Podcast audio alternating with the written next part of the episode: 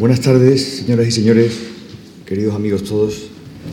Déjenme que comience dándoles en nombre del presidente de su patronato y de su director, que nos acompañan esta noche, la más cordial bienvenida a la Fundación Juan Marca. Inauguramos hoy con este acto la exposición América Fría, la abstracción geométrica en Latinoamérica, 1934-1973, una exposición que presenta casi 300 obras y documentos de 64 artistas de Uruguay, Argentina, México, Brasil, Venezuela, Colombia y Cuba. Las obras proceden de casi 40 colecciones privadas y de los principales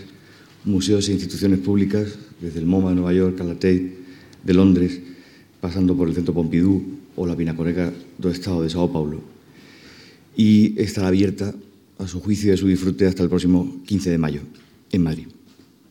La acompañará durante cuatro semanas un ciclo organizado por el Departamento de Actividades Culturales de la Fundación, titulado Tradición y Vanguardia en la Música Latinoamericana. De hecho, después de mis breves palabras y de la intervención de nuestro comisario invitado, Obel Suárez, tendrá lugar el programa musical correspondiente al primer concierto, el más festivo, el más anclado quizás en la tradición y por eso quizás el que mejor le pega a un acto como este, eh, en el que podremos disfrutar a cargo de eh, Duncan Gifford al piano y Claudia Yepes, soprano, de obras de Ginastera, Rozo Contreras, Eitro Villalobos y Gisela Hernández. Yo voy a hacer uso de la palabra lo más brevemente que pueda, además de para agradecerles su presencia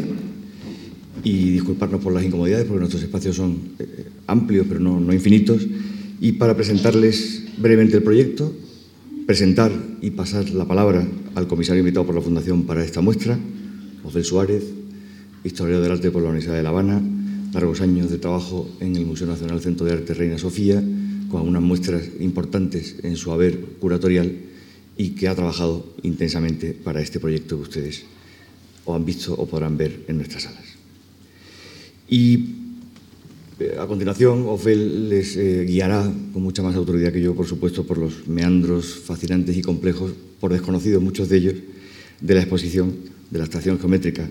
en Latinoamérica. Y, eh, por último, voy a dedicar los mm, últimos compases de mi intervención, sobre todo a lo más importante, que es agradecer en nombre de la Fundación, dejar constancia del agradecimiento inmenso, grande que hay detrás del esfuerzo desplegado para esta exposición. Créanme que eh, si en el catálogo hubiéramos usado una, hablando en, términos de diseño gráfico, una Times New Roman del cuerpo 12, hubiéramos empleado tres páginas para los agradecimientos, porque ha habido mucha gente que nos ha ayudado y mucho. El objetivo de esta exposición ha sido cartografiar la historia compleja y fragmentada de la estación geométrica de Latinoamérica para mostrar la renovación y el carácter diferenciado de sus invenciones y sus construcciones respecto a la abstracción geométrica europea. El mapa resultante, en parte de la exposición, quiere mostrar tanto la influencia de la tradición del viejo continente en los artistas abstractos de Latinoamérica, como la decisiva modulación o reinvención o incluso ruptura de esa tradición por parte de aquellos artistas. Los artistas que cultivaron la abstracción geométrica en esos países, eh, contando además con las significativas presencias de artistas de México y Colombia. Desde sus inicios, el proyecto estuvo animado por la idea de ofrecer al público europeo la primera panorámica, si no exhaustiva, sí completa o al menos históricamente rigurosa de esas corrientes. Y nos parecía que ese era un objetivo necesario. Hasta ahora el tratamiento positivo de la abstracción geométrica en Latinoamérica había constituido secciones de exposiciones generales del arte sobre el arte de Latinoamérica, y en otros casos se habían generado excelentes proyectos sobre la base de algunas de las magníficas colecciones privadas existentes. Aprovecho para decir que eh, a nosotros eh, su ejemplo nos ha servido sobre todo como acicate para intentar emularlas, porque tanto como colecciones como, como en cuanto a proyectos expositivos nos han parecido realmente excelentes y espectaculares. Esas muestras de las que estoy hablando han tenido lugar sobre todo en museos e instituciones del norte y del sur de América y además se habían ocupado fundamentalmente del fenómeno de la abstracción geométrica en suelo continental, limitándose a los casos ejemplares, pero no únicos, de Uruguay, Argentina, Brasil y Venezuela. América Fría, la abstracción geométrica en Latinoamérica,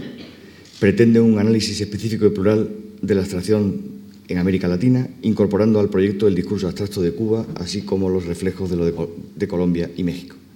La pintura y la escultura, y también la fotografía y la arquitectura, están representadas en las casi 300 piezas, algunas de ellas nunca vistas fuera de sus países de origen, de los artistas procedentes de los países que he citado, que junto con Germán Cueto de México y Leo Matiz de Colombia suman un total de 64. Las acompañan algunas obras de aquellos cultivadores europeos de la abstracción, de la geometría y de las aplicaciones funcionales y arquitectónicas de ambas, Joseph Albers, Alexander Calder, Víctor Basarelli, Maxville y Mies van der Rohe, que viajaron por los países aquí representados e influyeron con su arte y con su magisterio en aquellos artistas, algunos de los cuales vivirían en Europa, la mayor parte de ellos en París, a partir de los años 50. La exposición es un proyecto de la Fundación que ha contado con Osbel Suárez como comisario invitado, quien desde el inicio respondió a nuestra propuesta planteando para el proyecto un arco temporal definido por dos viajes de retorno de Europa a América. El año 34, cuando Joaquín Torres García regresa definitivamente a Montevideo, su periplo europeo y norteamericano, y 1973, el año del viaje del venezolano Jesús Rafael Soto desde París para asistir a la inauguración del museo que lleva su nombre en su ciudad natal, Ciudad Bolívar. Han colaborado con esta exposición y participado en su catálogo junto a Osbel Suárez, y nos enorgullece mucho decirlo, algunos de los más reputados artistas y conocedores del arte en Latinoamérica. Este es el momento de dar las gracias a Ferreira Gullar, a César Paternosto, a María Amalia García, a Luis Pérez Oramas, a Gabriel Pérez Barreiro y a Michael Nungesser. Sus ensayos han dotado al cuerpo textual del catálogo de vigor para contar con fuerza la suerte de la abstracción geométrica en América Latina. La abstracción geométrica, pues, entre Europa y América ha sido el contexto de esta exposición. El origen europeo de la abstracción, de aquel impulso abstracto, de aquel apremio abstracto en expresión de uno de sus teóricos, Wilhelm Borringer, que sacudió a la plástica europea de su larga navegación por la empatía y el expresionismo a principios del siglo XX, se ha solido cifrar en el abandono de la representación y el naturalismo y en la invención de obras de arte como objetos esenciales, autónomos, construidos desde la objetividad y la geometría. Lo abstracto requiere, por tanto, distancia respecto a lo inmediata y exclusivamente sensorial y sensible, a lo localmente real. Y si fuera posible medir la temperatura de esa distancia propia de la objetividad, probablemente estaría alejada de los extremos y quizá más bien cercana a las bajas cotas de la reflexión y del ascenso al objetivo desde lo meramente natural y particular. Y ese es el sentido que tiene la provocativa metonimia del título América Fría, en la que por una vez la parte que está por el todo de América es América Latina. El título remite sobre todo a una Latinoamérica diversa del estereotipo habitual, frente a la tópica y apresurada identificación con la temperatura extrema de la espontaneidad o lo nativo, el trópico y el caribe. Las obras de los artistas seleccionados son, por supuesto con las evidentes diferencias que las generaciones, las intenciones y los países imprimen en cada artista, índices de una América cuya temperatura fue la de la objetividad, constructiva, esencial, geométrica. Una América que se movió entre lo racional y lo sensible,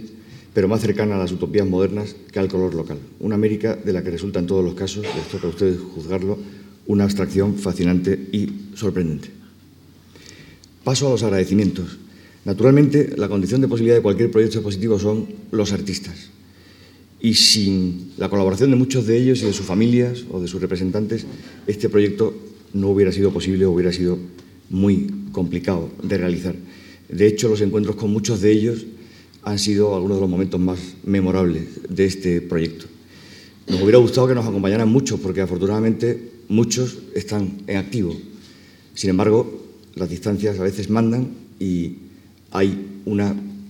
breve pero representativa representación, perdón por la redundancia, de los artistas en exposición. Me refiero a que nos acompañan Salvador Corrallé de Cuba y el profesor Tomás Maldonado, eh, que ha vivido después de Argentina pues en Ulm, al que le llamó como profesor Max Bill, en Milán, donde fundó y fue profesor del Instituto Politécnico y desde el que ha desarrollado no solo su trabajo como artista, sino también su labor teórica y académica. Hay muchísimas personas, instituciones, galeristas, amigos, conseguidores, que no puedo citar por su nombre, eh, porque no acabaríamos nunca. Eh, pero sí me gustaría descender a un detalle eh, sobre el que querríamos llamar la atención. Y es que junto al amplio número de obras y a la cuidada selección de los artistas realizada por el comisario, la relevante presencia de la fotografía y las referencias arquitectónicas y la novedosa inclusión de Cuba por vez primera en la Crónica General de la Estación en Latinoamérica, ha habido todavía una característica muy principal de este proyecto. Y ha sido que su vocación comprensiva ha llevado a articular colecciones privadas y públicas al servicio de una visión panorámica de las corrientes abstractas americanas. Y por eso me parece que merecen un agradecimiento muy especial las tres colecciones privadas que han colaborado más estrechamente con nuestro proyecto. Y aquí paso a ponerme eh, especialmente serio e incluso, si me lo permiten, emocionado. Formando círculos concéntricos en el tiempo y en el espacio, desde Madrid hasta Nueva York, la ayuda que nos han prestado y el apoyo que nos han prestado Luis Benchimol y la Fundación Privada Alegro, Ela Fontanals y Patricia Phelps de Cisneros ha sido absolutamente decisiva. No hubiéramos podido hacer esta exposición sin ellos. Y cuando he dicho colecciones privadas, por supuesto he usado la palabra privada no como contrapuesta a lo público, sino como contrapuesta a, lo estatal. Eh, porque desde luego son colecciones privadas con una enorme vocación pública y la prueba es que no han dudado un momento en cedernos todas las piezas que la exposición necesitaba y que además, afortunadamente, hemos podido completar con otras piezas muy relevantes de museos de eh, primera línea del mundo. Así que a los tres, eh, los miro porque están los tres entre nosotros, os queremos manifestar públicamente nuestro más profundo agradecimiento. No hubiéramos podido hacer esto sin vosotros. Además, nos han ayudado museos como el Malva de Buenos Aires, la Fundación Leo Matiz, la Fundación Nemirovsky, la Pinacoteca del Estado de Sao Paulo, el Museo Nacional de Bellas Artes de La Habana, por supuesto, en España, el Reina Sofía o el Centro Andaluz de Arte Contemporáneo, en fin, un largo recorrido, una larga lista de eh, ayudadores sin los cuales no hubiéramos podido poner en pie lo que hemos puesto en pie. Voy a terminar. El objetivo de esta exposición, mostrar de manera ordenada, completa y sistemática la realidad del arte abstracto geométrico en Latinoamérica, he dicho antes, parece implicar, si se piensa bien, un relativo desconocimiento. Si queremos mostrar algo es porque no ha sido mostrado o porque no se conoce suficientemente. Y ese desconocimiento, que desde luego es inmerecido y basta dar un paseo por la exposición para darse cuenta, no es nuevo. En el año 63, el artista Alejandro Otero escribía al arquitecto Carlos Raúl Villanueva, ambos venezolanos, refiriéndose precisamente a dos exposiciones de arte latinoamericano en Europa en estos términos. Cito, un panorama completo de nuestra realidad a través de la imagen visual me ha parecido muy necesaria y útil en momentos de realizar la primera muestra de pintura venezolana que se hace en Europa. El motivo es obvio. La falta de información sobre lo que somos, desde el punto de vista de la órbita cultural en la que estamos inscritos, y que no es otra sino la de Occidente, hace que aquí se nos considere como provenientes de países exóticos de los que se espera no sé qué tipo de, originalidad que les sorprenda. La decepción es grande cuando constatan que nuestro lenguaje expresivo es el mismo de los europeos y no es extraño que se nos tome por snobs o cuando menos como imitadores. Cuando este equívoco haya sido despejado, nadie negará que tenemos nuestro propio acento. A esto, por lo menos, podemos aspirar y esta exposición tiende a ponerlo de relieve. Fin de la cita. Como aquella, también esta exposición aspira a poner de relieve aquel acento. Con la confianza en que, como escribía Julia Cosiche, maría argentino a Sandú su colega cubano en 1955, cito, ya vendrá, como usted lo señala, el juicio crítico sobre la convergencia estética de un determinado grupo de artistas que, salvando latitudes, definen un estilo en una universalidad. Con esa pretensión hemos organizado esa muestra. Ahora solo esperamos que tenga eh, eh, su juicio positivo y que lo disfruten muchas personas. Termino eh, manifestando de nuevo mi agradecimiento a nuestro comisario invitado, a Ofel Suárez, y pidiéndole que me sustituya en el podio. Muchas gracias por su atención.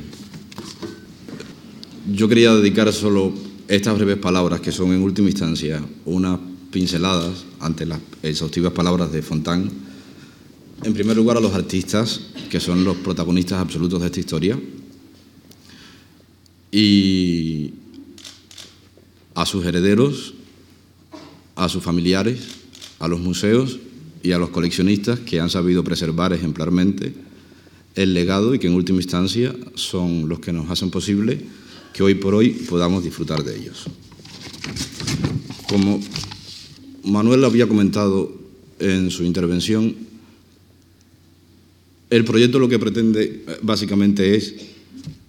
narrar de alguna manera todos los meandros que constituyen en sí mismos la esencia de la abstracción en Latinoamérica. Estos proyectos habían tenido lugar ya en más de una ocasión, fuera de España básicamente, más que dentro nosotros necesitábamos tener una exposición que ajustara el fenómeno a la península y que se centrara en esos viajes de ida y vuelta que, a nuestro entender, fueron fundamentales para establecer todas las conexiones necesarias en torno a la abstracción geométrica latinoamericana. Es por eso que estas pinceladas que quiero dar están centradas en la vida y en algunos casos, en la obra y en algunos casos en la vida de los protagonistas de esta historia. Haré un poco más de énfasis en el caso cubano. Y como había dicho en la rueda de prensa de hoy de la mañana, no es una cuestión de origen, que por otra parte me delata, sino que pienso que las condiciones particularísimas por las que atravesó la abstracción geométrica en la isla merecen que la historia del arte cierre este capítulo que no creo que se haya tratado con toda la justicia que merece. Quería agradecer, por último, también la presencia de todos los coleccionistas, de los directores de museos y de los artistas que ya ha mencionado Manuel, porque su apoyo en, este proyecto ha sido determinante desde un primer momento. Y casi que de manera personal yo me atrevería también a agradecer a todos los que también anteriormente fueron mencionados, los que han escrito y colaborado en el catálogo, porque desde el primer momento tuvimos un sí claro y, y no puedo hacer otra cosa que agradecer infinitamente porque sus ensayos cargan al catálogo definitivamente de un,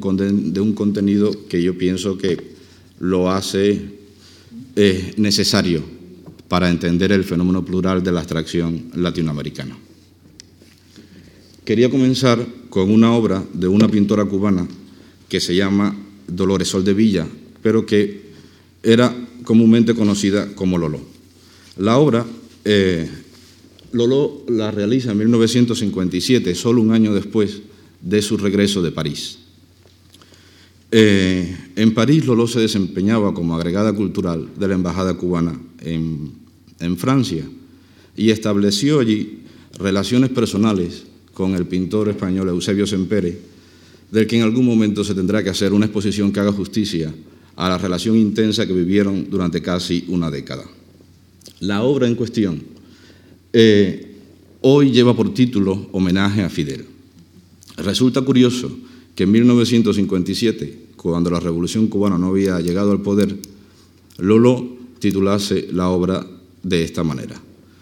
Sin embargo, eh, mm, revisando documentación de la época, hemos llegado a la conclusión de que en 1962 todavía esta obra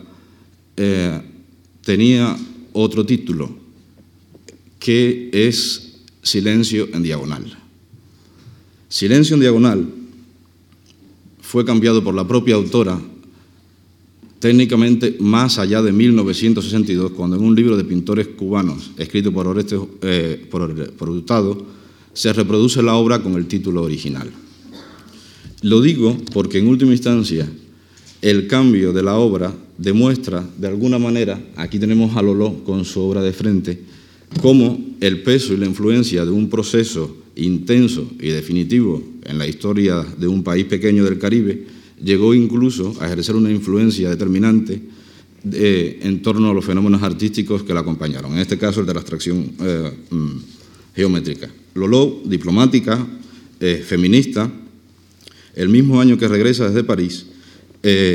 organiza e inaugura en La Habana una exposición bajo el título casi extraño de Pintura de hoy, Vanguardia de la Escuela de París. Detrás de este título, que estaba, mm, mm, mm, se organizó esta exposición eh, organizada por el Instituto Nacional de Cultura,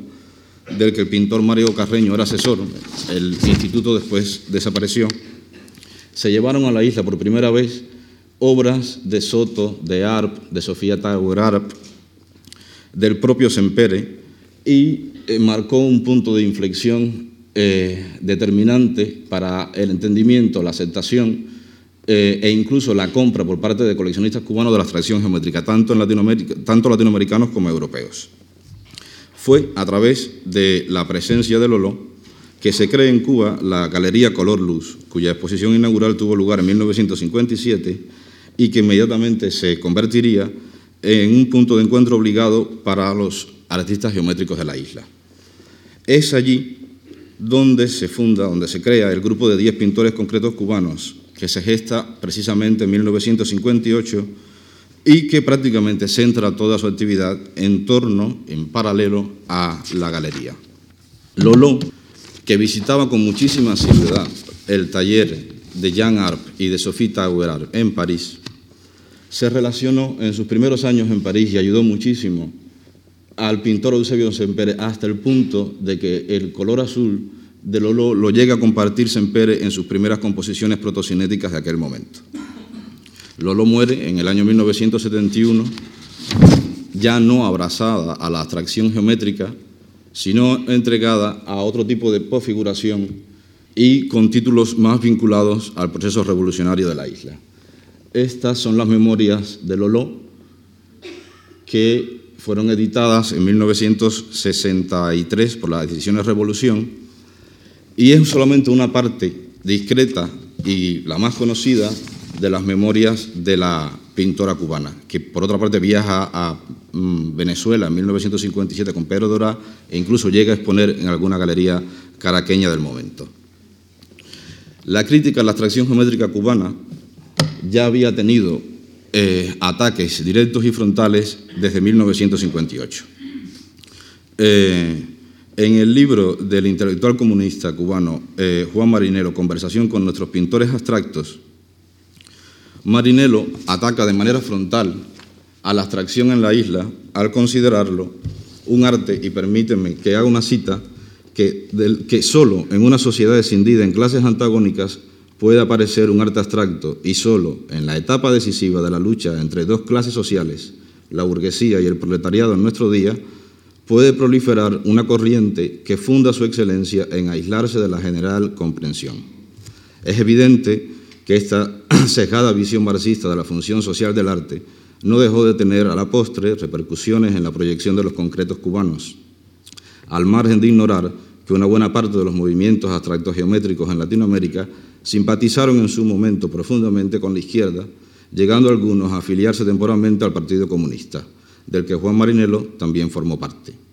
Esta distracción geométrica, habanera o caraqueña en su caso, nunca contó con las simpatías del intelectual cubano que encuentra en los celos de Miguel Otero Silva o de Marta Traba precedente y continuidad de las razones que lo avalan. Hay otro caso particularísimo que a mí me gustaría dejar pasar por alto, que es el caso de Sandú Darie. Sandú Darie es un artista que se nacionalizó cubano en 1949, pero ahora de origen rumano, y es la única conexión estricta entre el arte madí eh, argentino y el cubano. En este catálogo se reproducen por primera vez 27 cartas cruzadas, la primera de ellas enviada desde La Habana el 27 de noviembre del 49 y la última fechada en julio, en julio del 58 también desde La Habana, entre Kosice y Darie. Kosice y Darie, que nunca llegaron a conocerse personalmente, vivieron una aventura epistolar como pocas en el continente latinoamericano. En el 58, cuando Kosice ya estaba en París, la correspondencia se agota y prácticamente desaparece. Hace muy poco, y como resultado de los viajes de investigación para este proyecto, en una visita que le hicimos a, a en su taller de la calle Humahuaca, si no recuerdo bien, eh, le preguntamos las razones por las que esta correspondencia prácticamente se había desaparecido. La respuesta de Kosice fue tan breve como contundente. Fue París, Osbel me dijo. París encontró en mí casi un cansancio porque le tuve que dedicar todas las fuerzas a intentar relanzar mi carrera. Otro de los casos ejemplares que esta exposición, esta es una foto, perdón que no se los había comentado, de Sandú Darie junto a una de sus obras, una pintura transformable. Esta obra está en la exposición y forma parte de los fondos del Museo de Bellas Artes de La Habana. Otro de los artistas que francamente exige una atención especial en, este proyecto es Joaquín Torres García. Joaquín Torres García, y con Torres García este proyecto inicia uno de los viajes centrales en los que el espacio de esta exposición se consume en sí misma. Ya Manuel había adelantado que el primero había sido en el 34, cuando Torres García embarca en Cádiz y decididamente... Mm, eh, encuentra en Montevideo, el espacio natural para mm, establecer a la larga toda su poética y el otro viaje de retorno, pero esta vez con carácter temporal, que esta exposición marca y define para cerrar los caminos de la abstracción en Latinoamérica, es el de, Torres, es el de, el de Jesús Soto, cuando en 1973 inaugura en Ciudad Bolívar, su ciudad natal, la primera fase del museo que lleva su nombre bajo el proyecto arquitectónico de Carlos Raúl Villanueva. Torres García llega a España e intenta hacer una asociación de arte constructivo y para ello escribe a varios de sus amigos, entre ellos al pintor Benjamín Palencia, esta carta fechada en Madrid en el 33 da prueba de ello, intentando convocarlos a todos, entre ellos a Moreno Villa, a Alberto, al propio Palencia, a Germán Cueto, su amigo mexicano, uno de los pocos latinoamericanos que había formado parte de Cercle Carrey, y en última instancia alguien muy, muy próximo a Torres García, hasta el punto de que el pintor uruguayo llegó a decidir prácticamente que su regreso a Latinoamérica tendría lugar a la residencia mexicana de Cueto y no a, la casa familiar de Montevideo, es una cortesía de Freijo Fine Art de Madrid, de la que estamos francamente muy agradecidos. Pocas semanas después, pocos meses después, Torres García embarca eh, rumbo a, Montevideo y con esto termina su periplo europeo. En esta, estructura en blanco y negro del MoMA de Nueva York, eh, hecha ya eh, cuando Torres García vuelve a su ciudad natal, nosotros encontramos algunas de las características, digamos, que definen de alguna manera el estilo posterior de Torres García. Algunos críticos han querido ver en ella es como una especie de, muro, de, plano, de, matriz eh, incaica centrada en lo precolombino, buscando en, la, eh, en lo autóctono un arte con raíces técnicamente universales. Aquí yo les quería mostrar parte de la correspondencia cruzada entre Yula y Sandú Darie. El catálogo de esta muestra reproduce exhaustivamente y de manera íntegra toda la correspondencia, y por primera vez, entre el Madí cubano de origen rumano y el Madí argentino. Para la protohistoria de la abstracción geométrica argentina,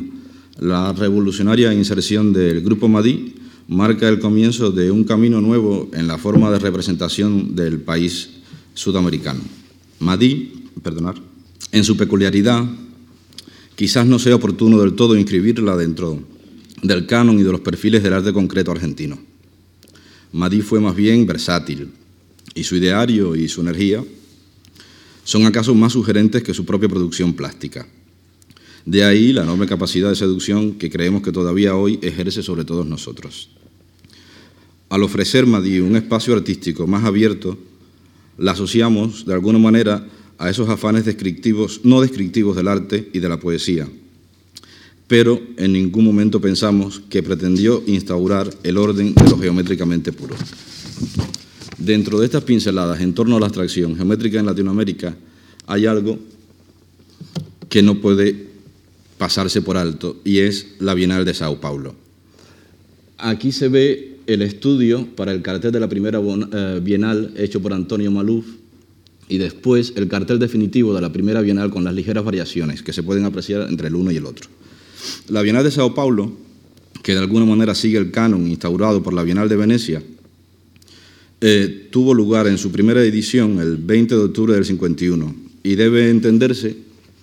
como uno de los acontecimientos más decisivos para la entrada y la consolidación del arte concreto en Brasil y por extensión en toda Latinoamérica.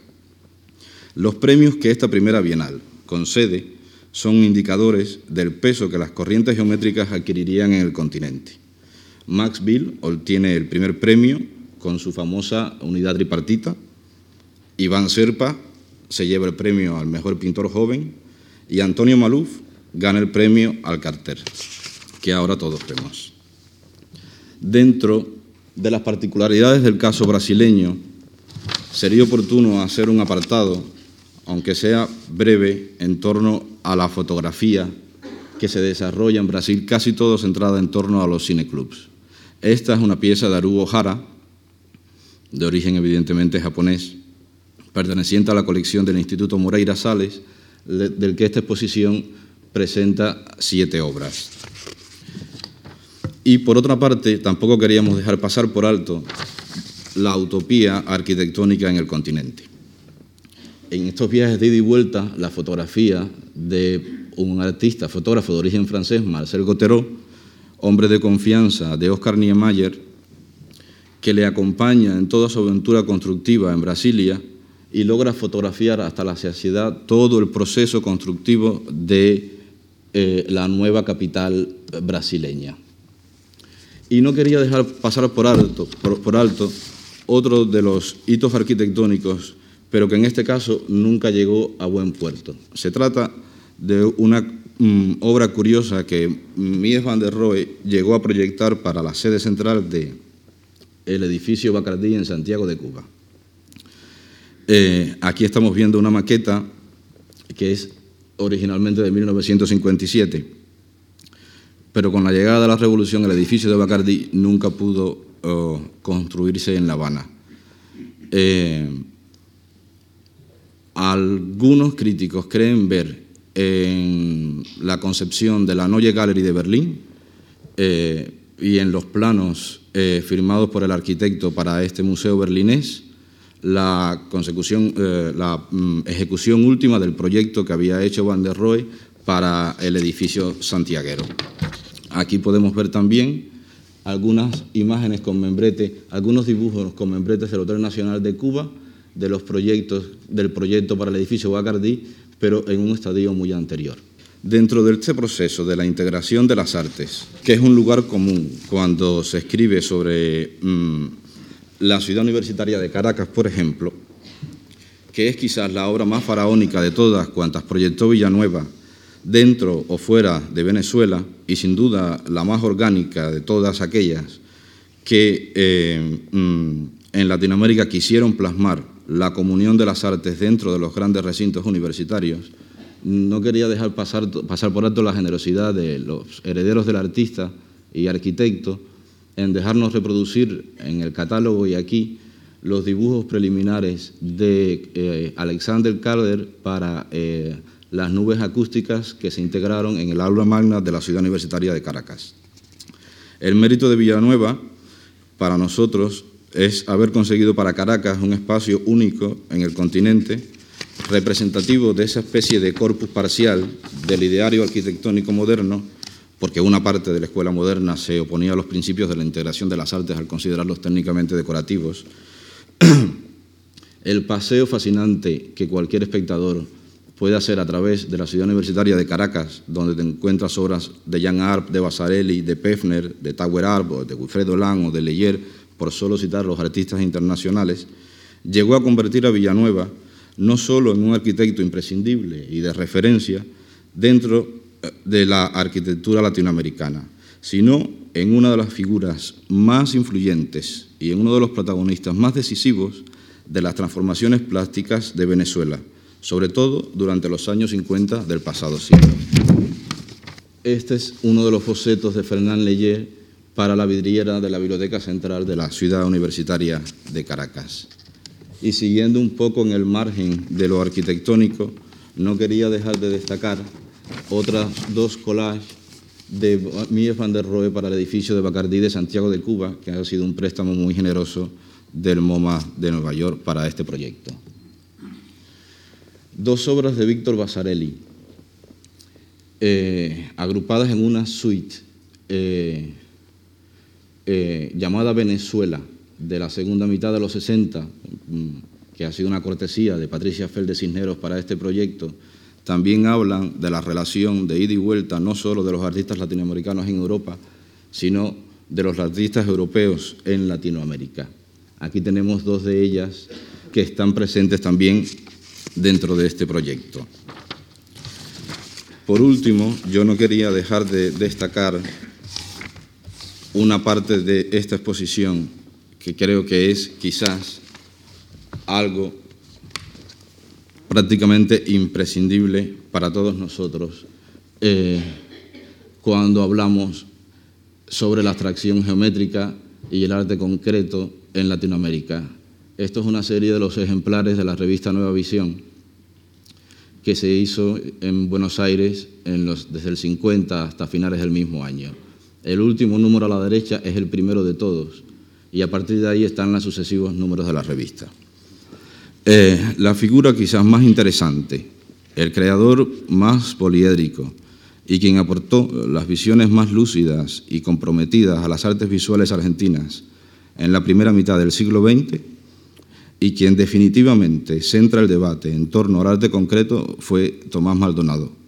Hoy es una suerte poder contar con él aquí esta noche. En 1945 se crea en Buenos Aires la Asociación Arte Concreto e Invención, de la que formaron parte Alfredo Lito, Lidi Prati, Espinosa, Iomi, entre muchos más. Y Maldonado, cuya casa ya se había convertido en aquel entonces en un obligado lugar de reuniones donde se discutía apasionadamente sobre las formas y contenidos del arte moderno, fue líder e ideólogo indiscutible del grupo y de su revista de corta existencia. En agosto del 46, cinco meses después de la exposición inaugural, aparece la revista de la asociación y en diciembre del mismo año, en una edición más modesta que la anterior, su segundo y último número como boletín de la Asociación Arte Concreto Invención. Es en el 48 cuando Maldonado viaja por Europa y entra en contacto con Max Bill, Bruno Munari, Gilo Dorfles, George Van Tongerloo, entre otros artistas vinculados a la desaparecida Bauhaus y al arte concreto. Este hecho marca, según palabras del propio artista, el fin de la fase heroica del movimiento y su carácter más audaz y experimental. Y añado yo, inicia quizás la fase adulta del diseño, las artes gráficas y la, tipografía argentina. El regreso de Maldonado a Buenos Aires se orienta particularmente hacia el diseño. Colabora en ciclo, publica publicación de solo dos números. El primero de ellos corresponde a los meses de noviembre y diciembre del 48 y el segundo a marzo-abril del 49 y después dirige Nueva Visión, que es la que tenemos en pantalla, cuyo primer número sale en diciembre del 51 y que se publicará hasta entrado 1957. Nueva Visión es el último de los grandes propósitos que Maldonado logra desarrollar antes de abandonar Argentina, incapaz de resistirse en ese momento a la llamada de Maxville para formar parte del nuevo proyecto que se fraguaba en UL. Para nosotros, era muy importante, de alguna manera, cerrar con las nuevas aportaciones al, diseño y la tipografía de Maldonado y también, ¿por qué no?, hacerlo con la obra de Carmen Herrera. El caso particularísimo de Carmen Herrera demuestra que en ocasiones los mecanismos del arte, su distribución, su compra, su venta y su aceptación, no se responden con modelos orgánicos. Carmen Herrera abandona Cuba en 1939 y tras una breve estadía en París se instala definitivamente en Nueva York. Prácticamente realiza una obra contracorriente sin apenas conexión con los artistas latinoamericanos, salvo con alguna que otra excepción, entre ellos, por ejemplo, el notable geométrico cubano Waldo Valar, quien está esta noche aquí con nosotros.